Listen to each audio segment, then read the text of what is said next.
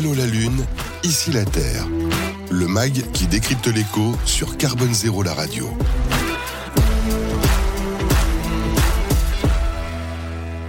Et 2050, on va se projeter dans, dans, cet horizon, même si on a déjà commencé à le faire depuis le début de, de cette émission avec Alexandre Sévenet, qui est donc président de Nepsen. Alors, quelques mots déjà pour présenter euh, Nepsen, parce que vous accompagnez hein, beaucoup, beaucoup d'entreprises et de structures, justement. Oui, bah, les acteurs privés et publics euh, mm-hmm. sur euh, ces sujets de transition éco-énergique, c'est-à-dire la transition euh, écologique et énergétique. Euh, avec un, un travail euh, en premier lieu sur la sobriété énergétique, mmh. euh, puis ensuite sur l'empreinte environnementale générale, carbone et autres, de tous les projets, avec une approche effectivement en, en, approche globale, hein, en, en, ACV, en coût global, enfin tous les, tous les ingrédients pour faire en sorte que les choix qui sont pris soient des choix qui ne n'handicapent pas notre avenir en fait. Voilà, vous avez pas notre avenir. Vous l'avez dit, hein, vous avez créé, on va dire quelque part, le métier d'éco-énergéticien engagé, c'est ça. Euh, pourquoi? Parce qu'en fait, derrière tout ça aussi, vous avez une raison d'être. Vous êtes une entreprise à mission, donc ça, pour vous, c'était nécessaire, on va dire, d'être de, de, structuré de cette façon-là. Ah bah dans le projet entrepreneurial, mmh. oui, euh, le fait d'être une société à mission mmh. est, est, fondamental. On l'était même en fait avant que la loi Pacte ne sorte. On avait déjà défini notre. Vous êtes comme Monsieur Jourdain, vous étiez, vous l'étiez avant la loi. Bah, comme beaucoup d'entreprises de notre secteur, en fait, mmh. on est loin d'être euh, d'être euh, unique là-dessus. Je crois qu'il y a beaucoup beaucoup d'entreprises de ce secteur de la transition écologique euh, qui sont avant tout mues par le sens Mmh. de la mission de l'entreprise et c'est très simple. Enfin, ça fait, on parlait d'optimisme tout à l'heure, ça fait clairement partie des éléments qui me, me, me, permettent de rester optimiste et de me dire qu'on va y arriver. Oui. Qu'on va y arriver. Alors justement, dans cet objectif-là, il y a celui de neutralité carbone hein, qui est notamment défini euh, dans la stratégie nationale bas carbone définie par, par, par l'État. Euh, vous, quand vous accompagnez les, les entreprises euh, ou les structures, est-ce que vous sentez voilà cette, cette notion d'impact carbone, l'enjeu que ça pouvait représenter? On a parlé tout à l'heure de bilan carbone. Parfois, certains commencent par un bilan carbone, il faut bien le dire, sans savoir nécessairement ce qu'on va en faire derrière. Je pense qu'il y a eu un virage aussi qui s'est créé entre cette notion de bilan carbone et puis vraiment l'impact qu'on peut avoir euh, dans son activité. Bah alors le bilan carbone, c'est un outil donc qui est une méthode, hein, mm -hmm. une marque déposée d'ailleurs, qui est, qui est gérée par l'association euh, Bilan Carbone. Et, euh, et cette, euh, cet outil qui a été créé au début des années 2000, euh, il, il, vise effectivement à permettre aux, aux décideurs euh, d'intégrer la donnée carbone dans leur stratégie. Mm -hmm. Et donc oui, comme vous le disiez, beaucoup d'acteurs de, publics ou privés, euh, grâce à des bilans carbone, peuvent infléchir de manière significative leur stratégie, surtout en se rendant compte, comme Héloïse le disait, que l'essentiel des émissions finalement sont dans le scope 3, hein, le mmh. périmètre 3, euh, les émissions indirectes. Euh, et, euh, mais qu'en fait, ce, ce, sont ces émissions-là qui potentiellement peuvent euh, bah, les, les, mener à leur perte s'ils si, ne les anticipent pas. Donc oui, c'est un, un, impact. Alors la loi s'en saisit depuis longtemps. alors vous parliez de neutralité carbone. La neutralité carbone, c'est un terme qui est un peu impropre. Mm. on ne sera jamais neutre en carbone. voilà, c'est structurellement impossible. D'ailleurs, d'ailleurs, il y a tout un, on va dire, un, un langage autour de ça, en tout cas un décret qui dit très clairement à partir du 1er janvier 2023, dans la publicité, on peut pas se réclamer euh, neutre en carbone, sauf vraiment à le justifier. Et je pense ça. que là, ça doit être très compliqué de, de, de le faire, hein, c'est oui, ça c'est impossible. Euh, physiquement impossible. Donc mm. la loi, l'article de loi était un peu décevant, mais mm. les décrets qui sont sortis mm. pour euh, le préciser sont, sont, plus encourageants, effectivement, pour éviter le greenwashing, le greenwashing, le fameux greenwashing. Euh, donc c'est une composante nécessaire. Bon, le, le, depuis longtemps, les, les, grandes entreprises sont obligées de faire leur BGS, bilan d'émissions de gaz à effet de serre, qui ne concerne que les périmètres 1 et 2 les émissions directes, mal, malheureusement, euh, et un certain nombre font effectivement des bilans carbone. Mais tout l'enjeu du bilan carbone, euh, c'est de ne pas rester euh, à un rapport de plus. Oui, c'est ce que je disais. Ouais. -hmm. c'est de permettre une mise en action.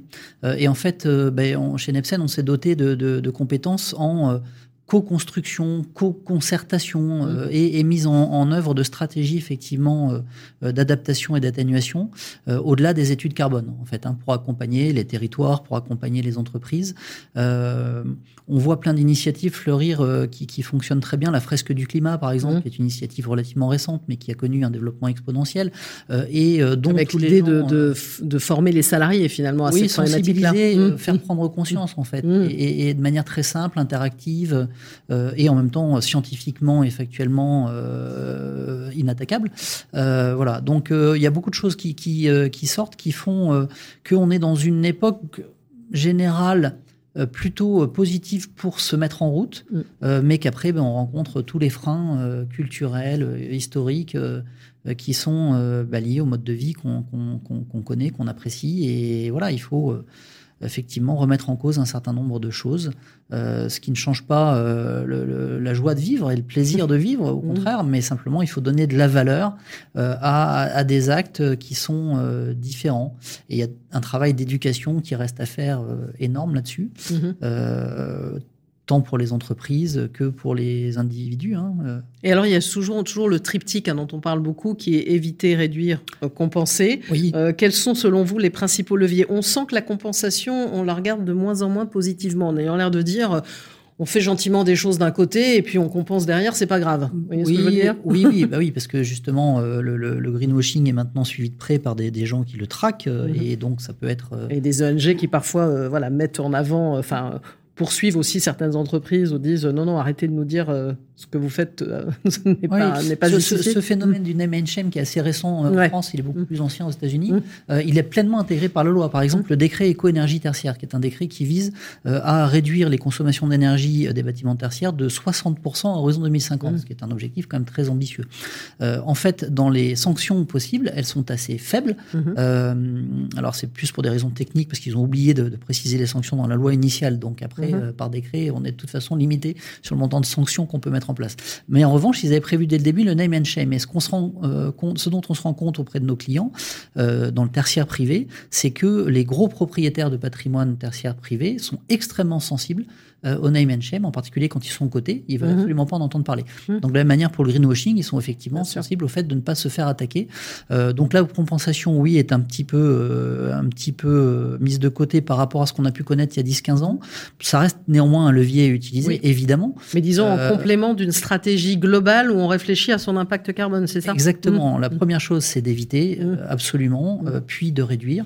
et pour réduire, bah, il y a, je dirais, deux, deux autres. Hein, on parle toujours d'éviter, réduire, compenser, mais finalement, il y a deux autres sujets sur lesquels, et deux autres verbes d'action sur lesquels il faut aussi se pencher, c'est innover. Mmh. Hein, euh, on, l'a vu dans l'exemple précédent que tu citais, l'innovation peut quand même être un vecteur de, de, progrès très très important euh, et euh, capter. Voilà, effectivement quand on regarde les différents scénarios qui ont été émis depuis deux ans là, pour, pour arriver à respecter une trajectoire 2050 en France, et qu'on essaye de faire une synthèse, un petit peu médiane en, en, en étant du secteur comme nous on l'est depuis longtemps, c'est-à-dire qu'on se rend compte des freins et une approche un peu réaliste des mhm. choses, quoi. Euh, il est assez euh, probable qu'on n'y arriverait pas effectivement sans euh, technologie supplémentaire par rapport à. Donc vous voulez parler de captage de CO2 Voilà, innovation. Qui, coûte encore, ce sont quand même des, des ça coûte cher. c'est ça. Parce qu'il y a cette problématique aussi dans ces enjeux-là, donc on parle tout le temps, mais c'est le coût qu'il y a derrière aussi pour une entreprise, le coût des investissements, le coût de l'innovation. Si, si, je reprends l'analogie de la grenouille, le, la température de l'eau, c'est le coût de l'énergie fossile, le coût mm. du carbone. Voilà. Donc on le sait depuis longtemps un des, grands héros de, la décarbonation euh, euh, prône depuis longtemps une taxe carbone. Voilà, mm. si on veut mettre en mouvement tous les acteurs de manière massive et de manière planifiée, bah, il faut faire prendre conscience aux gens qu'effectivement émettre du carbone ça a un coût euh, et donc le matérialiser pour que les gens l'intègrent dans leur comportement, dans leur stratégie et se mettent en route euh, bah, peut-être par le portefeuille, mais bon, tous les leviers sont bons hein, pour, mhm. pour, pour, pour, se mettre en route. Et on si on voulait se projeter à l'horizon 2050, est-ce qu'on peut se dire que la plupart des secteurs pourraient être totalement décarbonés ou que ça reste encore, on va dire, de l'ordre euh, aucun scénario, aucun scénario ne prévoit une décarbonation totale. Total, encore une fois physiquement impossible. Euh, L'enjeu, c'est de mettre euh, le carbone dont on a besoin à l'endroit le plus prioritaire.